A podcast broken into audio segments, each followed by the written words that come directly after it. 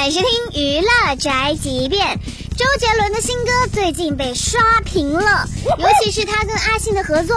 要知道，周杰伦曾经在演唱会上特别夸赞过阿信呢。讲真的，就是我很少，我这个人其实在音乐上面很少夸赞的。啊，你是我心目中我觉得唱的最好的男歌手。啊，我就真的只听五月天的。哦，你以为周杰伦只对阿信一个人这样吗？不止呢，周杰伦对刘德华也是这样的。我已经盼这天盼了很久了。每一次的演唱会来到香港，谁不想请刘德华呢？